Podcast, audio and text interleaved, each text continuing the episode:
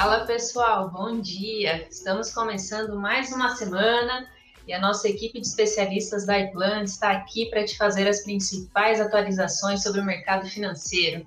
Você que se interessa por investimentos, acompanha a gente. Toda segunda-feira de manhã estaremos ao vivo no YouTube e logo depois a nossa live estará disponível na nossa página no Instagram e também no Spotify. Vamos começar falando sobre renda fixa? Para isso, eu convido o nosso especialista Felipe Martins. Bom, Bom dia. dia. Tudo bom, Amanda? Tudo certo, Felipe. Bom o que dia, você tem para gente? Vamos atualizar um pouquinho o cenário, né? A gente teve algumas é, alterações, não muito intensas na semana passada, mas dá uma atualizada principalmente, e fazer alguns comentários ali. Então, eu queria pedir para o Matheus, que está ajudando a gente aqui, compartilhar minha tela, por favor. Beleza, nosso call semanal. Vamos lá então, pessoal.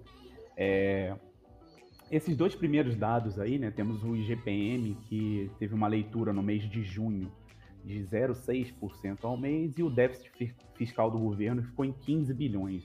Por que, que isso é importante? Porque são indicadores de preço, né? Na verdade, o IGPM é um indicador de preço. Já tinha saído antes do nosso outro call semanal ainda, mas eu não tinha comentado.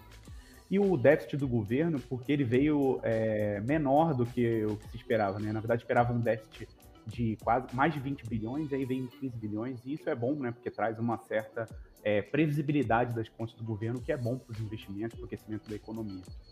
E na semana passada a gente teve uma atualização do IPCA, que aí sim é o índice de preços oficial do governo.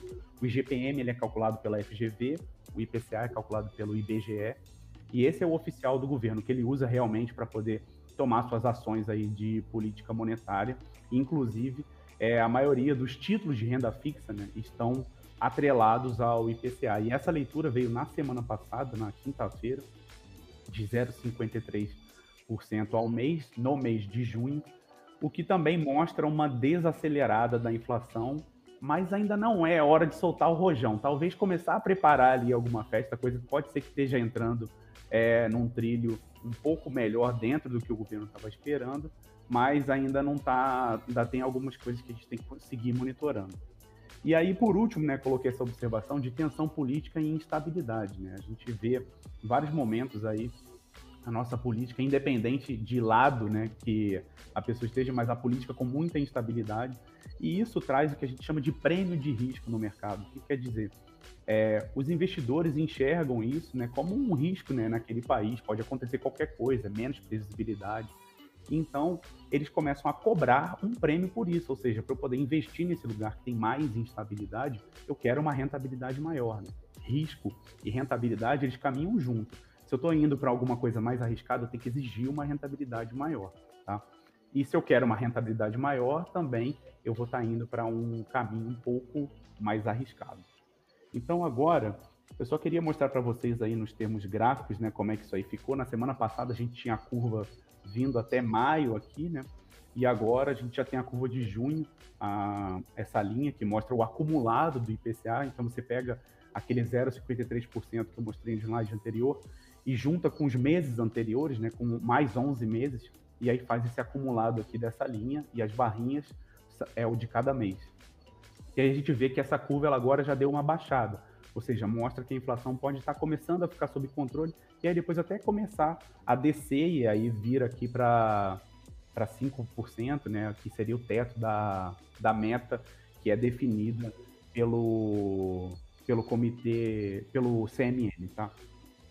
E a última, é, a gente também mostrou esse gráfico aqui na semana passada, que mostra como esses ativos, né, quando a gente falou da alocação, que era é, 80% composto né, de ativos atrelados à Selic. A Selic a gente não tem nenhuma atualização para passar hoje, continua em 4,25% ao ano. Vai ser a próxima reunião do Copom, que é quem define, né, uma cúpula, os diretores do Banco Central que definem essa taxa Selic, né, taxa básica de juros. Isso só vai acontecer em agosto. É, e a gente tinha uma alocação que era 80%, né, sendo metade em Selic e metade em ativos atrelados à inflação.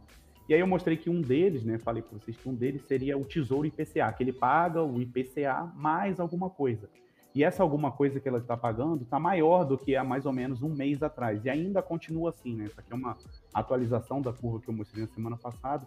Então vocês vejam que há um mês atrás a gente tinha, é, é, principalmente aqui na parte até 2035, até 2026, desculpa, estava um pouquinho mais aqui para baixo, e agora a gente está ganhando alguma coisa a mais aí. Então, realmente ainda continua uma janela boa é, para a gente fazer a alocação nesses ativos aqui.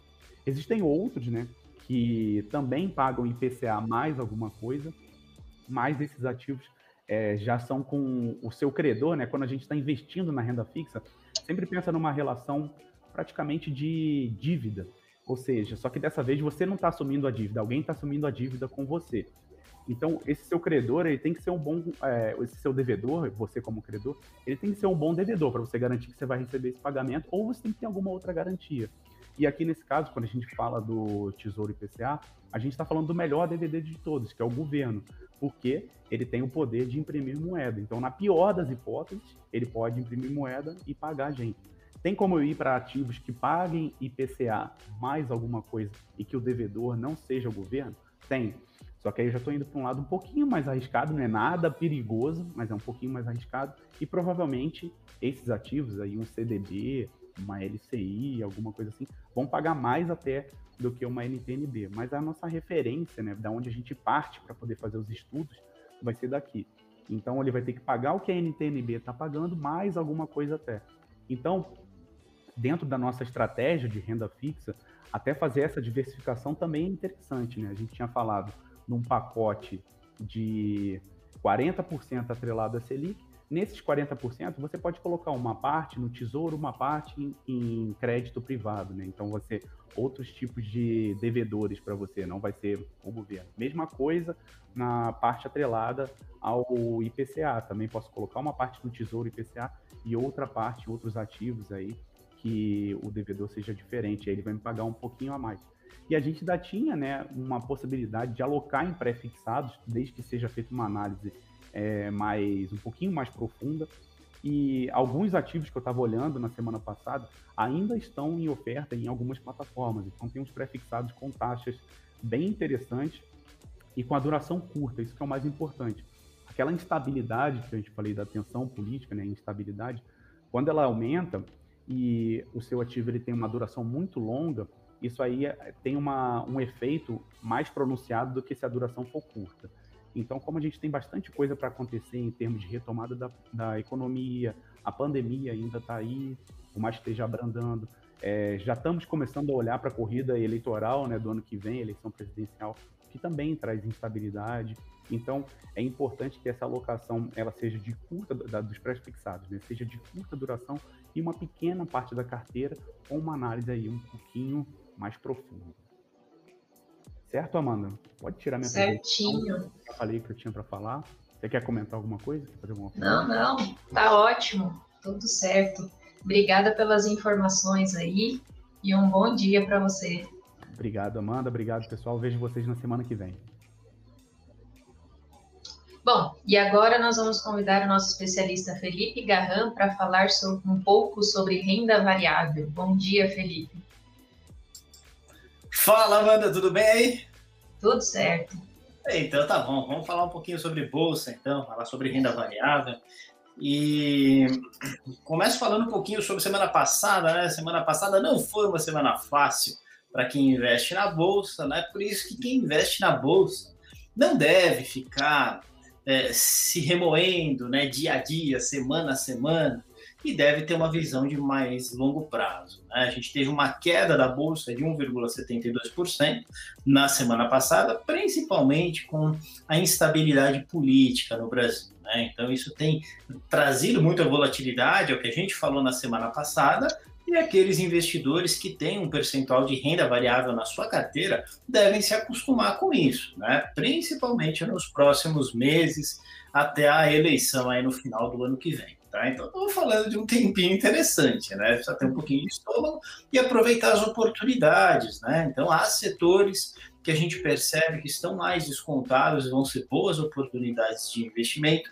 Há papéis entrando na bolsa semanalmente, então continua a temporada de IPOs. A gente percebe que o mercado de capitais brasileiro vai se desenvolvendo, vai crescendo, uma boa parte é, uma parte significativa da poupança brasileira, quando eu digo poupança, não é a caderneta de poupança, mas é o que as pessoas, o que as famílias, o que os investidores poupam, deve começar a ser direcionado em maior número para mercado de capitais, que é o que acontece numa economia saudável.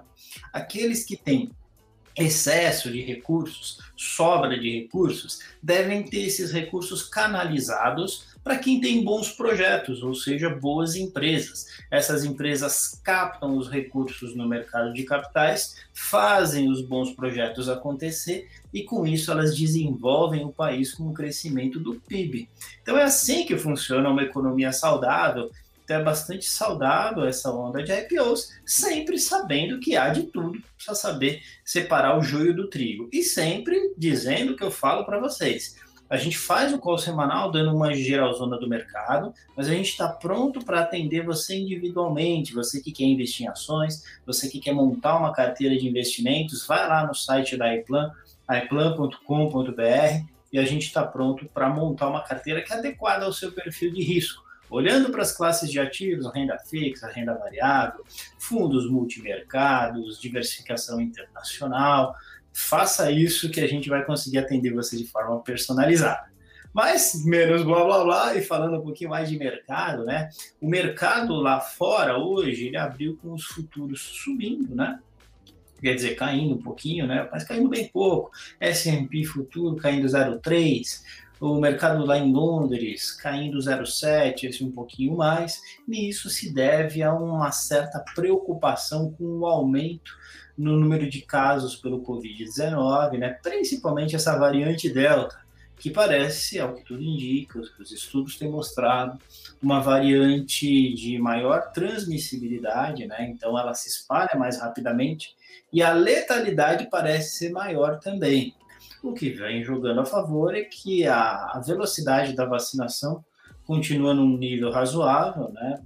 Entretanto, a gente vê um aumento de casos, principalmente relatados na Espanha e na Itália. Então, isso tem, nos Estados Unidos também, é, foi o, o, dia com maior aumento de casos desde 22 de maio, né? Então, vinha caindo o número de casos nos Estados Unidos, agora a gente vê é, um aumento acontecendo. Então, o pessoal começa a ficar bastante temeroso em relação à recuperação econômica, porque o que vinha direcionando o aumento do preço das ações era essa expectativa de recuperação econômica. Agora, isso traz algumas implicações interessantes, né? Pensa comigo. Deixa eu falar um pouquinho, vamos voltar um pouquinho no tempo. Na semana passada, a gente teve o feriado aqui em São Paulo na sexta-feira e, portanto, não teve pregão, a bolsa estava fechada. E foi um dia em que os mercados internacionais estiveram muito otimistas. Então você teve S&P 500, Dow Jones subindo aí na casa de 1,3%, alguma coisa assim. Inclusive o ETF, né, que replica o mercado brasileiro, negociado lá na bolsa americana, subiu 1,3% também. Então a gente deve esperar que hoje, né, principalmente no dia de hoje, a gente tenha um movimento de alta no mercado brasileiro, capturando isso que já aconteceu na sexta-feira enquanto a bolsa estava fechada, né? Então, esse otimismo vinha acontecendo até o final da semana. No fim de semana saíram dados do Covid-19 e isso então deu uma abafada no otimismo lá no exterior.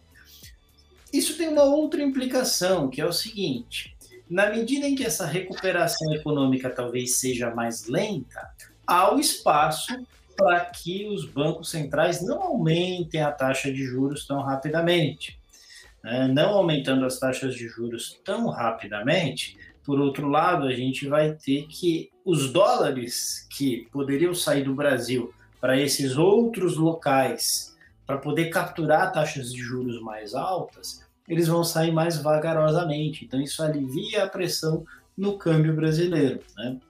É, essa pressão do dólar né, no mercado local aqui no Brasil vai se dar muito em função do cenário político, né?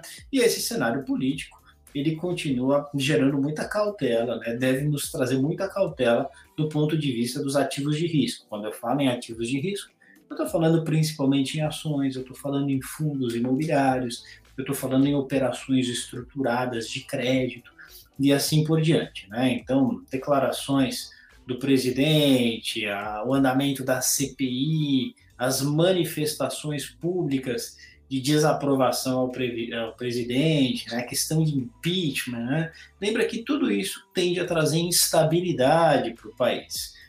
O mercado brasileiro ainda é muito afetado pelo fluxo externo, pelo dinheiro que vem de fora. O gringo lá fora olha o Brasil e fala: putz, tá uma zona lá, não vou para lá, vou tirar a grana de lá. E isso afeta muito fortemente o preço dos ativos. Quanto mais dinheiro vem, maior é a demanda pelos ativos. Então, o preço de ação sobe, preço de título sobe, taxa de juros diminui. Esse é um ciclo positivo. O ciclo negativo é quando o mercado percebe o Brasil como muito arriscado e esse arriscado está muito na instabilidade política agora e leva o dinheiro embora. Isso faz com que a bolsa caia, isso faz com que os títulos do governo fiquem mais baratos também, se você está aplicado no Tesouro, você perde dinheiro e assim por diante.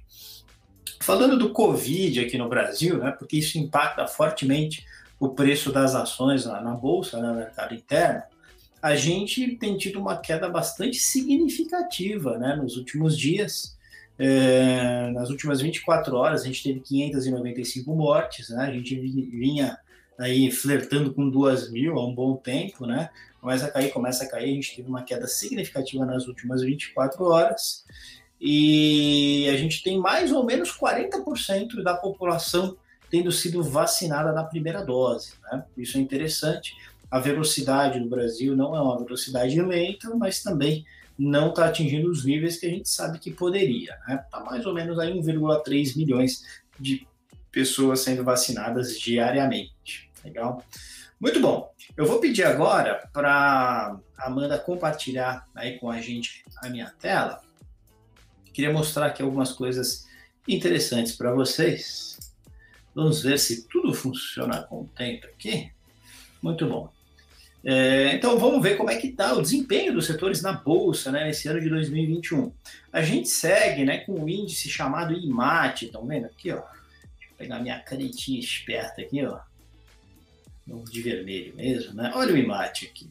O IMAT ele é um índice que congrega as ações de materiais básicos. Então, é um índice muito afetado pelo valor das commodities. Por sua vez, as commodities, que é o preço do minério de ferro, é o preço do aço, é o preço do petróleo, são muito afetadas pelo valor do dólar, porque é um preço internacional, é um preço dado em dólar. Então, quando commodity, as commodities estão em alta, as ações como Vale, Gerdau, CSN sobem para caramba, e quando o dólar está em alta, esse fenômeno é reforçado. Né? Então, por isso que a gente vê que no ano, né, essa cesta de empresas subiu aqui para cima de 27%. É o melhor desempenho na bolsa, é desse setor, desse índice de commodities. A gente vê logo depois as BDRs indo muito bem. E por que, que elas vão bem? Porque o mercado americano, o mercado acionário americano segue dando um show acho que é o maior ciclo de alta da história americana, com a alta do dólar também. Lembra que você, investidor, que tem seus recursos, ou uma parte dos seus recursos em BDR, você ganha com o bom desempenho das bolsas lá fora, as bolsas nos Estados Unidos, da bolsa nos Estados Unidos, né? E você ganha também com a alta do dólar, né? Por isso esses dois desempenhos muito bons, ok? Muito bem. No lado negativo aqui a gente tem as empresas do setor imobiliário, né, caindo 9,56%, o que é bastante curioso, porque não tem sido um ano ruim para as construtoras e incorporadoras listadas na Bolsa, mas eu estou começando a me convencer a cada dia de que o setor imobiliário era o, sim, o antigo setor da aviação, pelo menos aqui no Brasil, né? Então, se você é uma, é uma das maneiras de você ficar milionário, você comprar ações do setor imobiliário. Só que, assim, se você é bilionário e investe no setor imobiliário, você fica milionário. Entendeu? É isso aí. E aí a gente tem também o IFIX, né, um destaque aqui prefix negativo, que é o índice de fundos imobiliários, que vem performando mal esse ano, 3,77 negativo. Então essa indústria está se rearranjando, foi muito afetada pela pandemia, principalmente no que diz respeito às lajes corporativas e tal. Então tem um rearranjo aí sendo feito que abre boas oportunidades para o futuro. Isso é algo importante. Muito bom. Para que vocês tenham uma ideia de como isso fica num mapa de risco e retorno, pensa comigo. Isso aqui é a volatilidade. Aqui no eixo X a gente tem a volatilidade dos índices e aqui a gente tem o retorno. olha só, o IMAT arrebentando, né, uma volatilidade razoável, mas o retorno tem compensado, né, porque, como a gente viu, chegou aqui nos 27, tá vendo? Então, isso aqui é mais ou menos nos 27, essa posição aqui. O IMAT está muito bem na foto aqui. Por outro lado, o IMOB, né, tem sido é, um, um investimento pouquíssimo interessante, tem destruído o valor para o acionista, né? Por diversificação, a gente indica algumas empresas do setor imobiliário, mas a gente faz muito uma análise bottom-up. Então, olha para a empresa primeiro. Você tem cases fantásticos, Porto Belo, Eternit, que tem arrebentado nesse ano. Se você quiser uma assessoria mais específica, é, uns calls de compra de papéis do setor imobiliário, a gente atende você individualmente porque a gente acredita fortemente que você não deve indicar papéis soltos assim. Tem que fazer sentido dentro da sua carteira, né? Muito bem, e assim vai. Então lembra que a gente sempre vai ficar feliz com quem está mais nessas áreas aqui, ó, tá vendo? Nessas áreas aqui. Então esses caras são os que estão performando melhor nesse ano de 2021. Legal? Semana que passou, a gente teve as BDRs, é, opa, as BDRs performando muito bem principalmente por causa da alta do dólar. Eita, mas tá difícil. E do mercado americano, tá certo? E a gente teve o índice de fundos imobiliário indo legal e as small caps sofrendo bastante. Lembra que small caps normalmente são ações mais arriscadas. Quando a bolsa cai, elas tendem a cair mais, elas têm um beta acima de um.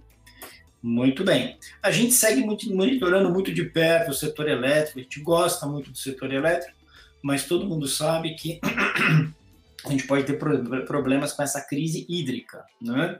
Então, no ano, a gente continua com um resultado bastante interessante, né? embora abaixo do índice Bovespa, e na semana a gente teve uh, algo bem complicado. Né? Então, recuaram muitos papéis, recuaram muitos papéis do setor elétrico. A gente segue de olho, tem alguns calls que são específicos, de novo, uma ou outra empresa que a gente considera que tem um potencial legal, mas a gente tem evitado o setor elétrico de um modo geral por conta do risco da crise hídrica. Legal? Muito bom, podemos interromper aqui o compartilhamento. É isso, Amanda, era isso que eu tinha para falar para a galera. Se precisar de alguma coisa aí, é, algum comentário, alguma dúvida? Tudo certo, Felipe. Então tá Muito bom, bem. obrigado, Amanda. Eu que agradeço, bom dia. Valeu, tchau. E agora, para falar sobre fundos de investimento, vamos chamar o nosso especialista Eduardo Tavares. Bom dia, Eduardo. Salve, pessoal. Bom dia, Amanda. Tudo bem? Bom dia, pessoal que está assistindo a nossa live aí. Vamos falar de fundos de investimento. É, é o seguinte, Amanda, preparei aqui um, um negócio interessante, né? A gente está hoje no dia 12 de julho, né? 12 de julho, comecinho do segundo semestre. É normal que o pessoal de mercado faça uma retrospectiva do que, que aconteceu no primeiro, no primeiro semestre, né? E hoje eu vou falar de um fundo de investimento que foi um dos campeões do primeiro semestre, um dos campeões de desempenho, né? Só que antes de falar desse fundo, eu vou falar sobre um dos critérios que foram usados para chegar à conclusão de que esse fundo foi um dos campeões, né? Não foi só em termos de rentabilidade absoluta, mas tem um indicador que a indústria de fundos usa bastante para analisar fundos de investimento e que ele é fácil de usar e você vai poder usar também para analisar quando você quiser investir em fundos de investimento. Então, vou pedir para o Matheus compartilhar minha tela aqui, porque eu vou falar do maravilhoso índice de Sharp. Olha só que legal, né? Uh, vou falar então de índice de Sharp, que eu modestamente chamei de o um indicador mais útil para avaliar fundos de investimento. Na minha opinião, é mesmo. Por quê? Porque ele não é difícil de entender.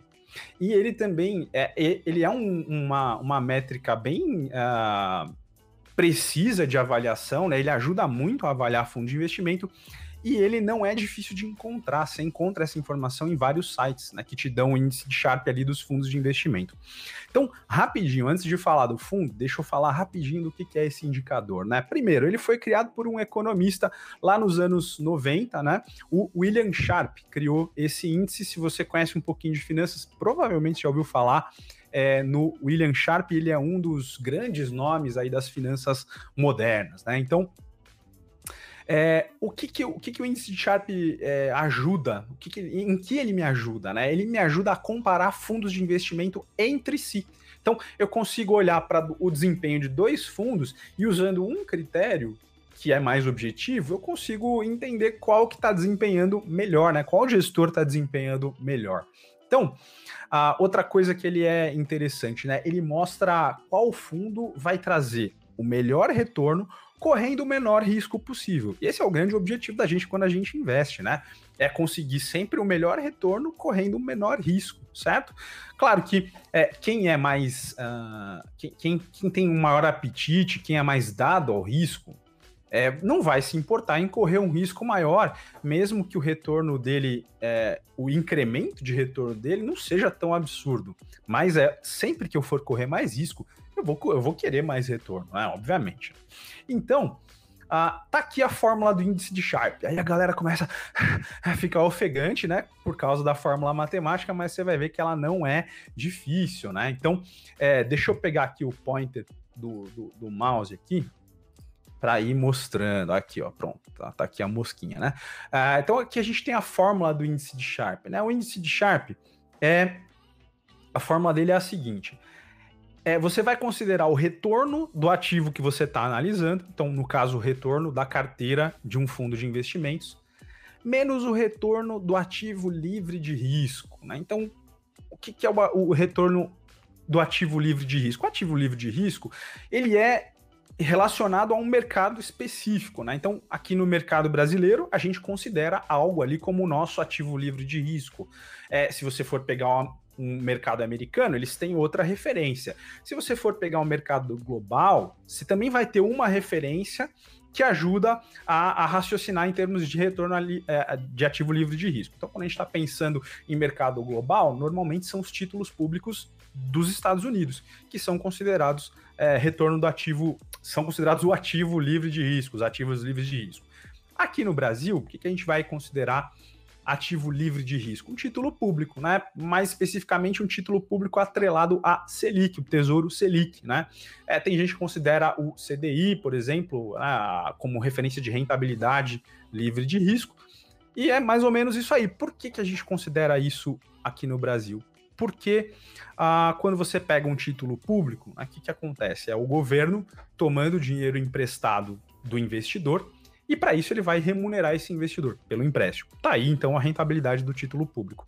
E aí o governo, a gente assume que é livre de risco, por quê? Porque o governo imprime dinheiro. Se o governo não tiver dinheiro para pagar uma dívida que ele tem com o investidor, ele vai lá, liga a impressora, vou imitar aqui o Felipe Garran, faz tu, tu, tu, tu, tu imprime o dinheiro, né? É, e pronto, tá pago. Por, por isso que a gente considera livre de risco, porque para que o governo dê um calote no investidor, precisa acontecer um negócio muito grave. Se você tomar um calote do governo, eu diria que essa vai ser uma das suas menores preocupações. Porque vai estar tá acontecendo tanta desgraça além disso, você nem vai lembrar que você tomou um calote do governo. Então a gente considera aí ativo livre de risco. Então o que está acontecendo aqui? Ó? Quando eu faço o retorno do ativo que eu estou querendo analisar menos o retorno do ativo livre de risco, o que, que eu estou fazendo? Eu estou vendo o quanto esse ativo ganha a mais do que o ativo livre de risco. De risco.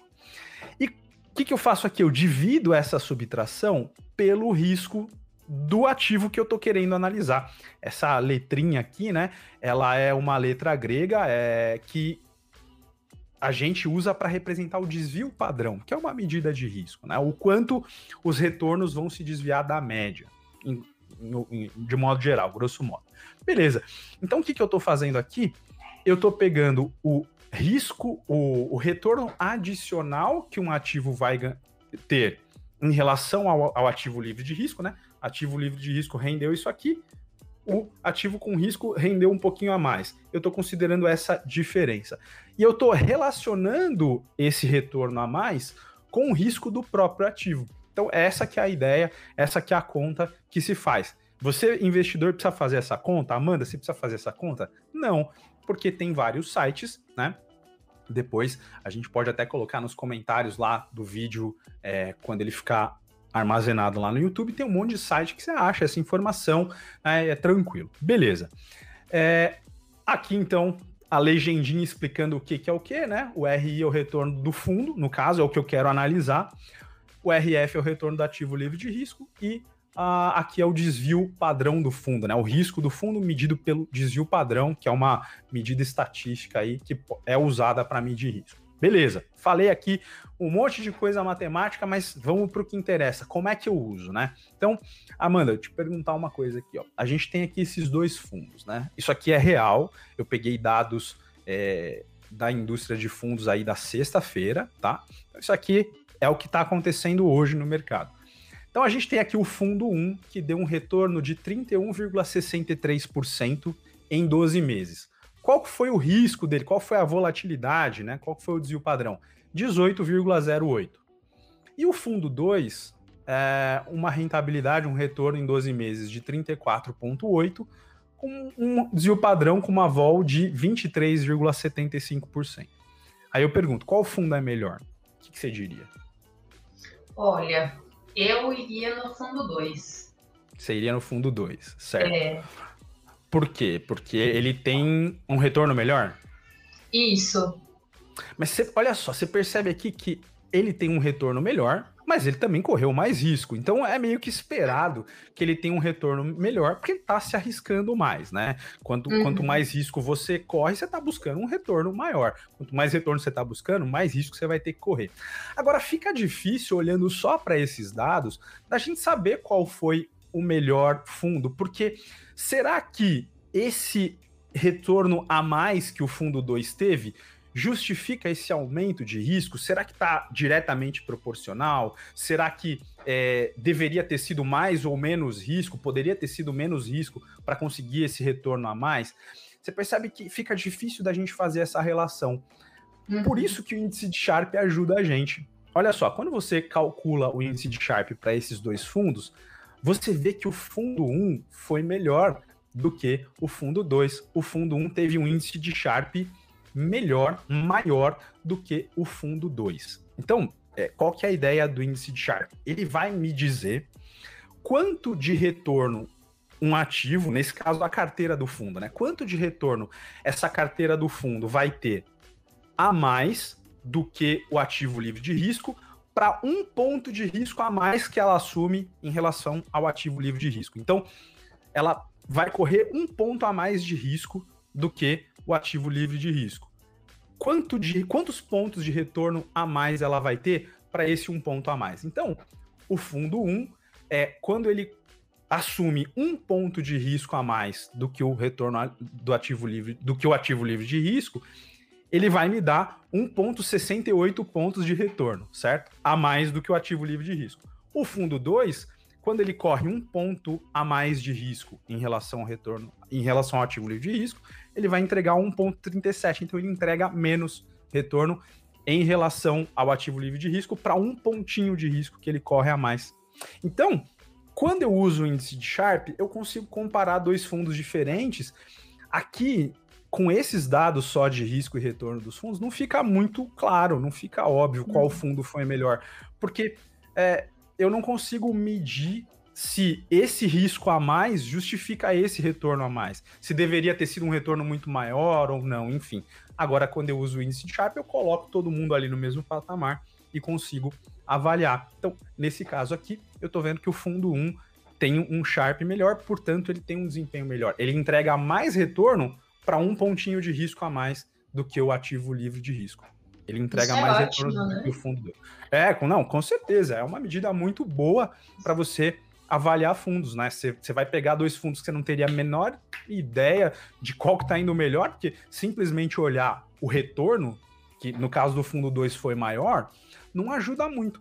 Porque e se é. ele está correndo muito mais risco do que deveria, do que poderia correr para entregar esse retorno? Agora, com Exato. o eu consigo avaliar. Olhando, é, olhando daqui, eu falo, ah, o retorno foi maior, mas aí o risco 23, de 18 para 23, não é tanto assim. Aí você, olhando só é. números, é. é. difícil de medir, verdade. Exatamente. E o Sharp me ajuda a visualizar muito melhor, né? Agora, o que, que você precisa lembrar, então, para o índice de Sharp? Quanto maior, melhor. Então, fundos com maior índice de Sharp são melhores do que os fundos que têm índice de Sharp menor. Segunda coisa, comparar sempre fundo do mesmo tipo, né? Não faz sentido você comparar um fundo de ações com um fundo de renda fixa, um fundo multimercado que está mais em juros e moeda, com um fundo multimercado que está mais no mercado de ações. Você tem que tentar comparar sempre fundos do mesmo tipo, né, que tem é, características parecidas, que essa comparação fica mais eficiente. Os fundos que eu peguei no exemplo são dois fundos de ações, tá? Então, estou comparando dois fundos da mesma, do mesmo tipo. que mais? Preferir fundos com índice de Sharpe maior que meio. Essa é meio que um, é meio que um padrão, né? Você vê artigos, você vê pesquisas, e o sugerido é procurar fundos com índice de Sharpe maior do que meio. Índice de Sharpe menor que zero, nem pensar. Nem faz sentido, né? Você pensar no índice de Sharpe menor que zero. Por quê? A gente volta aqui na fórmula, ó.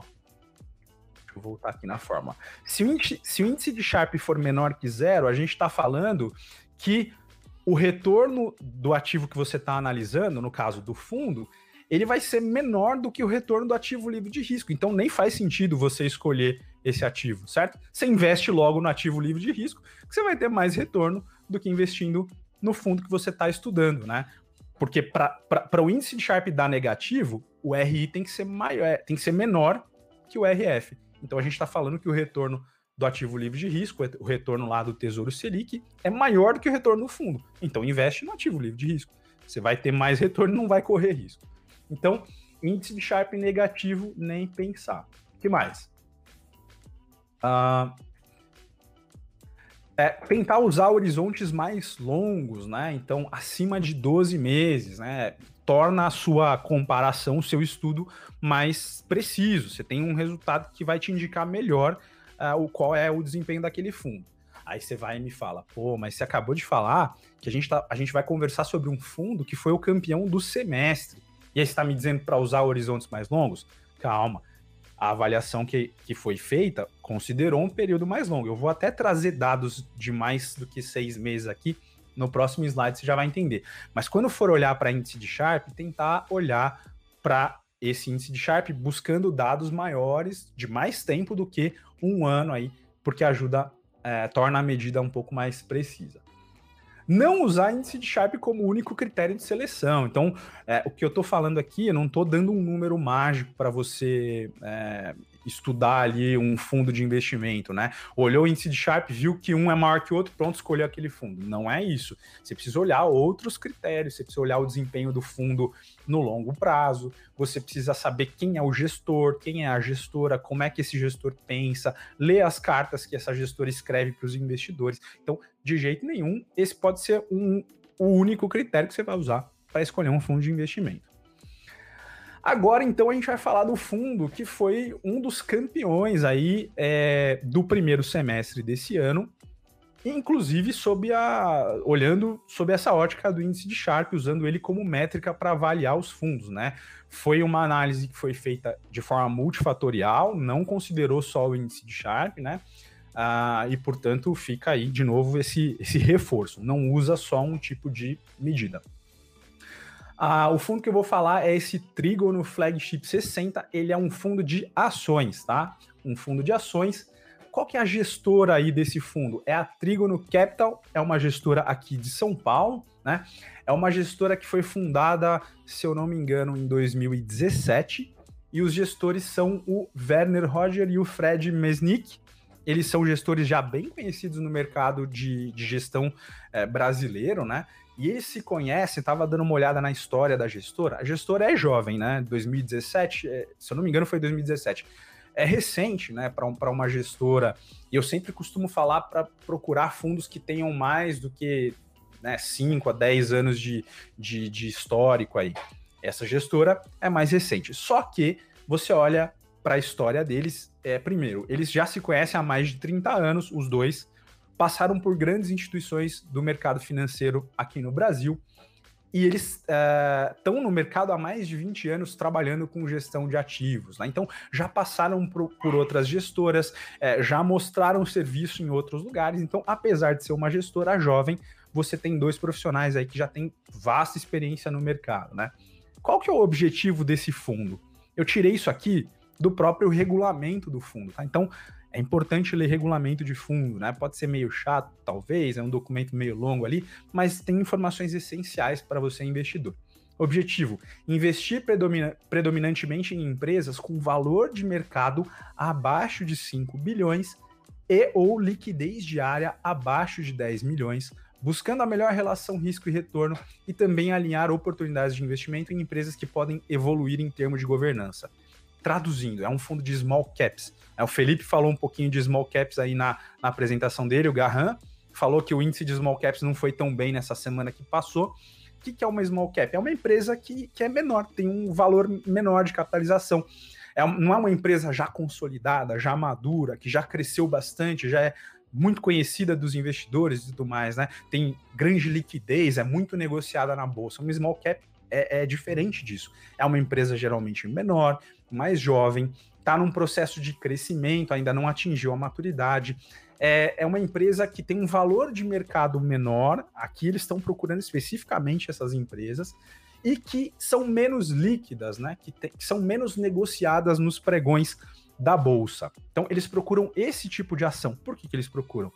Porque eles estão tentando identificar empresas que têm grande potencial de crescimento. Se é uma empresa menor, mas que está começando a ficar redondinha, está começando a acertar os seus processos de gestão, é, esses gestores eles enxergam nessas empresas um grande potencial de crescimento. E é aí que o fundo quer ganhar dinheiro, é aí que o fundo quer uh, uh, ter sucesso nos investimentos, buscando essas empresas que têm um grande potencial é, de crescer, certo? É, outras características do fundo, né? Taxa de administração 2% ao ano, padrão da indústria para fundos de ações. Taxa de performance 20% ao ano é padrão também qual que é o índice de referência, né? Essa taxa de performance é uma taxa que você paga para o gestor se ele conseguir ganhar do índice de referência. Qual que é o índice de referência? É o índice de small caps, do qual o Felipe falou um pouquinho, da B3, né? Então, o fundo quer ganhar desse índice de small caps. A aplicação mínima é 250 reais, então é um fundo bem acessível para o investidor, né? Só que aqui a gente entra em alguns detalhes importantes, né? Por ser um fundo de small caps, não sei se, se você lembra, se o pessoal que está assistindo lembra do que o Felipe Garran falou, né? essas empresas são mais arriscadas. Por quê? Por um monte de questões, mas posso dar alguns motivos. Primeiro, elas são menores, menos conhecidas, elas ainda não estão maduras, né? então precisa acertar muito a gestão para conseguir destravar esse potencial de crescimento, né? Segundo, elas são pouco líquidas. Então, o que, que acontece? digamos que você comprou ações de uma small cap. Aí você falou, bom, agora chegou a hora, eu quero me desfazer do meu investimento. Aí você, sei lá, tem lá 30 milhões de reais em ações de uma small cap. Né? Vou falar de valor grande, porque é assim que um fundo trabalha. Aí ele vai tentar vender 30 milhões, não sei se você lembra, mas o, esse fundo procura ações que negociam a menos de 10 milhões por dia. Ele vai tentar vender 30 milhões, ele não vai conseguir vender tudo num momento só. Qual que é o risco? Não conseguir vender.